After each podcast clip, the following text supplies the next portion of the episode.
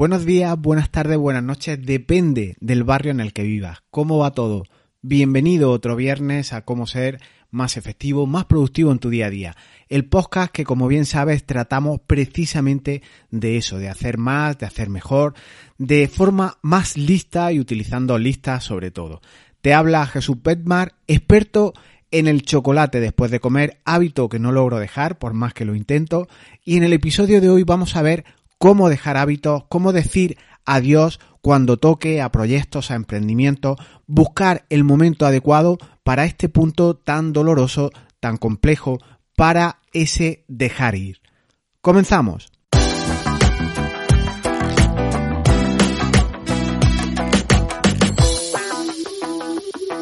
Hay expresiones que se transmiten de generación en generación y seguro que las has escuchado o incluso tú las dices expresiones que van quedando grabadas poco a poco, como gota que forja una estalactita en una cueva, como cuando un padre o una madre le dice a su hijo o a su hija, si copias en los exámenes, el único que se engaña eres tú.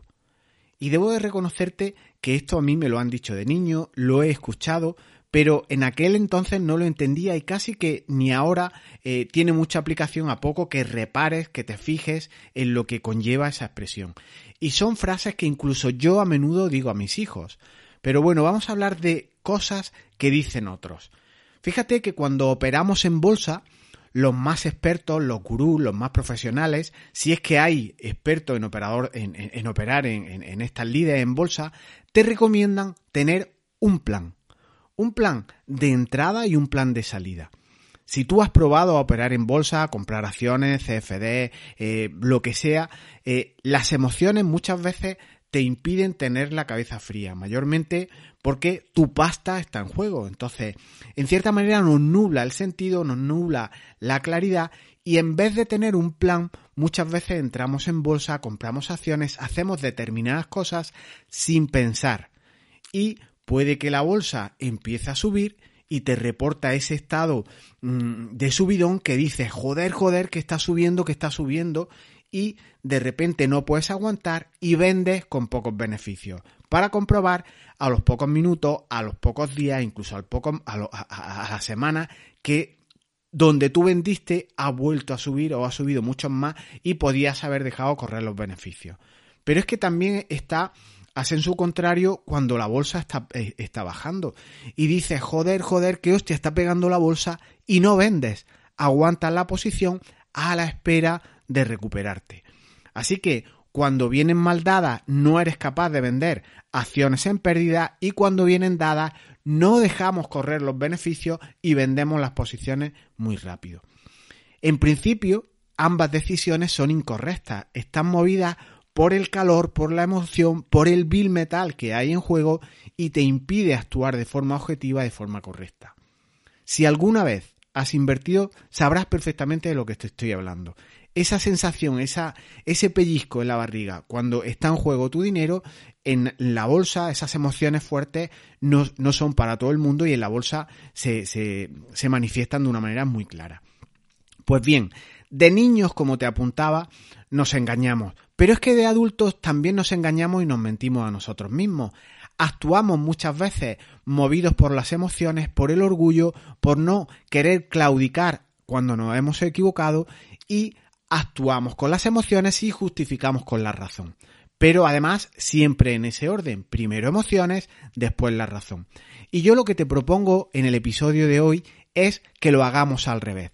Primero traemos a esta ecuación la razón, que puedes trazarla con un plan, con un plan por escrito, al margen de las emociones, y después sigues tu plan dejando de, lado esas emociones que tendrás, que vendrán, que estarán siempre ahí presentes, pero como tendrás un buen plan, lo tendrás eh, definido, entonces te tienes que limitar a ejecutar este plan en modo automático, sin calores, sin frío, de forma robótica, siguiendo precisamente esa hoja de ruta, ese plan que tienes planificado.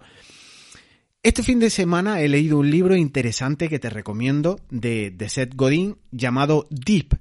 Es un libro corto, pero es buenísimo. Y su traducción podría ser el bache, el abismo, algo similar, ¿no? Eh, ya sabes que mi inglés mm, es nulo, pero por el contexto de la, la, traducción yo creo que no es muy correcta del todo. Pero bueno, quédate con la idea de eh, enfrentarnos a un bache, a, cierto socavón, a, eso, a esas fronteras, a esos problemas que tenemos en un emprendimiento, en un proyecto. Eh, en cualquier caso, profundiza en la idea de, de, esta que te vengo hablando, en mentir, eh, versus tener un plan y el orden en cómo hacemos las cosas. Entonces, tenemos, por tanto, que invertir primero actuar por emociones y después justificar por la razón. Es decir, actuamos con razón, actuamos con un plan y que las emociones queden en un segundo plano, pero siempre nos ceñiremos a nuestro plan. Y una de las ideas que, habla en Deep, en este libro, Seth Godin eh, apunta de cómo las personas tratamos la resistencia a cerrar un negocio cuando incluso igual es lo más conveniente, incluso no solo a nivel negocios, también a nivel de proyectos. Igual tienes un proyecto que lo tenías planificado para que se desenvolviera, que se realizara en seis meses, pongamos por caso, e igual llevas eh, dos años con ese proyecto y sigues persistiendo, R que perseveras pensando en que si persisto, si soy tozudo en este tema, lo sacaré adelante, ¿no? Ese, ese ego que nos impide, pues bueno, en determinadas ocasiones ver que es hora de, de recoger, ¿no? Y hubo algo que me encantó en este libro y que me resonó de esta época de experimentos bursátiles que yo experimenté, ¿no? Y, te habla una persona que ha probado esas cosas de bolsa y ese estado emocional casi eh, no te deja vivir, ¿no? Y en relación con el emprendimiento ocurre lo mismo. En bolsa igual que en el emprendimiento, igual que en los proyectos, igual que en cualquier cosa que hagas en la vida, es ideal tener un plan de entrada y un plan de salida. Entonces, esto aplica a esos proyectos enquistados, a ese persistir de manera casi sin sentido cuando no te están dando los retornos esperados. Así que cuando llegue el momento de salir, el momento de dejar correr los beneficios como habíamos apuntado, lo sabrás, sabrás qué hacer porque habrás adoptado un plan, seguirás un orden, una hoja de ruta y no tomarás decisiones en caliente o movido por la emoción. Así que no persistas, no insistas en el bache, en el abismo y ten la valentía de salir cuando llegue el momento. Lo que sí es, determinante y es vital es escoger el momento adecuado. Siguiendo un poco o profundizando en esta idea de la bolsa, hay un punto que se llama break-even que determina a partir de qué momento una inversión ya no te da pérdida. Es decir, estás cubriendo eh, los gastos que te ha reportado en comisiones y demás, entrar en la bolsa y tu inversión a partir de ese momento, a partir de ese punto, eh, está arrancando en un punto en el que el beneficio ya va aumentando, ¿no? Entonces, llegado este punto, aquí la idea es dejar correr los beneficios. En proyectos, en emprendimiento, muchas veces por buscar objetos relucientes, por buscar más beneficios, cortamos estos proyectos, cortamos estos emprendimientos, pensando que ahí afuera hay algo que nos va a reportar más éxito. Y en sentido contrario, no sé si hay un término similar eh, a las pérdidas, a este break-even que hay en beneficio. En pérdidas, si bien no sé si, si existe ese concepto, existen los stop. Los stop loss, que son cuando tú determinas de manera automática que la aplicación que te que opera en bolsa corta las pérdidas. Es decir, si tú compras eh, unos títulos a 10 euros, pues tú puedes definirle que si llegan o bajan de 8 o por debajo de 8 te venda de manera automática. Entonces, las pérdidas las limita en base a, a, la gestión de tu riesgo, en base a un plan que tienes planificado y las acciones se venden automáticamente parando las pérdidas y no aumentando la agonía, no persistiendo en tu orgullo que te insiste, insiste, insiste en aguantar la posición que igual puedes llegar a cero. Más vale una pérdida de 2 euros cuando has cortado en 8 que esperar títulos que bajen a euros, a céntimos, que también es el caso, ¿no? Y esto es justo tener un plan desde arriba, es decir, en beneficio hasta donde llegaré, dejarlos correr y por abajo igual, tener un stop, un stop loss parafraseando conceptos bursátiles. Entonces, objetivizar todo esto es básico, es necesario, es fundamental para gestionar tu riesgo, para gestionar tu propia integridad, tu propia coherencia en cuando trabajas, ¿no? Así que decidir en frío y no en caliente es interesante, mejor con un plan que sin él. ¿Qué haremos cuando aparezca el bache? Pues como hemos planificado de manera fría, aceptaremos sin culpa y, con, conciencia de, lo que toca y recogemos velas, recogemos la tienda de campaña tras un fin de semana divertido o no, porque la historia ha terminado.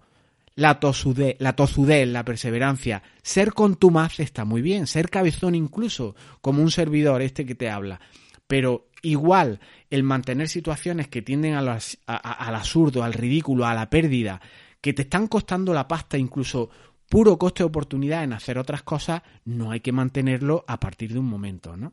Ese persistir igual lo podríamos estar dedicando a otras cosas que nos reportaran mucho más retorno.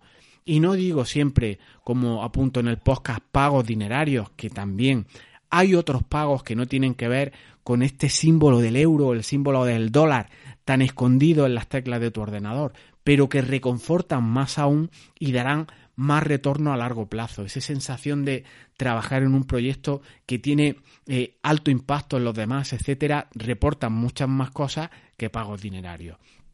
E igual te estás preguntando en este punto, todo esto está muy bien, pero ¿dónde fijo o cómo fijo esos límites en mi plan a priori para saber cuándo dejar correr beneficios o parar las pérdidas? Pues esto ya te toca a ti determinarlo. Fijarlo en tu plan, fijarlo en tu nicho, fijarlo en aquello que quieras conseguir. Y es complicado decidir, es muy complicado tomar decisiones, pero cuando ya el muro se hace realmente alto y no podrás escalarlo, esto casi se percibe, lo sabes, se intuye. Entonces, aunamos esa complejidad, esa, esa, ese no poder superar un muro y lo relativizamos un poco y cuando esté fuera de lo razonable, pues lo dejamos. Porque si es complicado decidir, también es muy doloroso, pero toca bajar la persiana, recoger tu tienda de campaña como te, he dicho y tu ego ciertamente se verá zarandeado. Complicación, dolor, todo esto escuece, pero mejor cumplir un plan, aunque toque recoger vela, volver a, cerrar la puerta, pero tienes la energía, tendrás la disposición a planear un plan siguiente, porque es mejor eh, haberte, haber errado con un plan que terminar arruinado o terminar sin moral o literalmente hundido en un foso de inseguridades y de miedos. Así que si ya no te quedan ganas de más de emprender, te encuentras en tu vida navegando en no sé quemar a la deriva, dando vueltas en círculo, no serás capaz de emprender cosas nuevas. Así que planificar es muy potente. Entonces, para finalizar, me gustaría apuntar o cerrar este, este audio con algunas preguntas. ¿Planificas por escrito tus proyectos? ¿Tus emprendimientos? Por ejemplo, el preparar una posición, acometer un deporte, hacer un proyecto, todo esto necesita de un plan. ¿Tienes un plan cuando acometes ciertas cosas? ¿Sabes determinar cuántas veces te has equivocado en base a un plan? ¿O no había plan alguno? Aprovechar ideas bursátiles como estas que te he contado, no mentirte a ti mismo, superar esos ataques a tu ego, a esa eh, dignidad que crees dañada cuando toca recoger velas, no tiene implicaciones, tiene más ventajas que, riesgos. Tómalo como eh, lecciones aprendidas, porque trabajar con un, plan, con un plan puede marcar la diferencia versus hacerlo sin uno, que puede hundir tu moral, puede hundir tu iniciativa futuro. Así que, a partir de ahora, ten un plan. Bueno, malo, mediocre, un plan de entrada y de salida. Y mejor si es por escrito o recogido en una lista y opéralo como si fueras un robot o un marinero o tengas o tienes un libro de bitácora. Síguelo a pie juntilla, ve trabajando, ve trabajando y es la mejor opción que tienes para afrontar la productividad, tus proyectos, cualquier cuestión que te plantees. Hasta aquí mis reflexiones de hoy de por qué también es productividad dejar marchar ideas, proyectos, hábitos. Aquí aparece conceptos tales como el autoconocimiento, qué persona en realidad quieres ser, planificar aquellos resultados y disfrutar del plan del camino y también preguntarnos en esa, en esa planificación por escrito cuándo abandonaremos el proyecto, cuándo resistiré y seguiré adelante para superar obstáculos. Esta es la gran pregunta. Aquí si te fijas estamos haciendo autoconsultoría, coaching, mentoring contigo mismo desplegar estrategia no solo ahí afuera en proyectos de otros, sino aquí dentro, contigo mismo, para ti. Trabajar siempre con tu propio cuaderno de bitácora para saber cómo navegas, cómo vas avanzando. Como siempre, te invito a que te suscribas al podcast las plataformas Evox, Apple Podcasts, Spotify y si te interesan temas de hábitos, de navegación, de planificación, en este mes de marzo en Escuela de Efectividad estoy publicando un curso de hábitos que es impresionante. Es el Netflix de la productividad, el curso de eh, conocer esa pregunta en realidad quién quieres llegar a convertirte y te ayudará con todos los hábitos. Y si te fijas, todo en la vida son hábitos. Nos escuchamos el próximo viernes con este tozudo en hacer y hacer, al que igual que tú aprecia y conoce que es muy complicado y, doloroso incluso decir adiós, pero incluso en ocasiones es una de las decisiones más importantes que puedes adoptar. Y todo ello en base a un plan. Te invito igualmente a suscribirte al email diario donde recibirás ideas que igual te estalla la cabeza, que te hagas plantearte otros planes, que conozcas cuándo es el momento de plegar velas. Gracias por estar ahí. Debajo de, las notas de este audio te dejo enlaces comentados, el libro de Seth Godin por si quieres echarle un vistazo y el enlace para suscribirte al boletín diario este que mando de lunes a viernes. Y hablando de viernes, nos vemos el próximo viernes. Y ahora toca decir adiós. Chao, hasta ahora.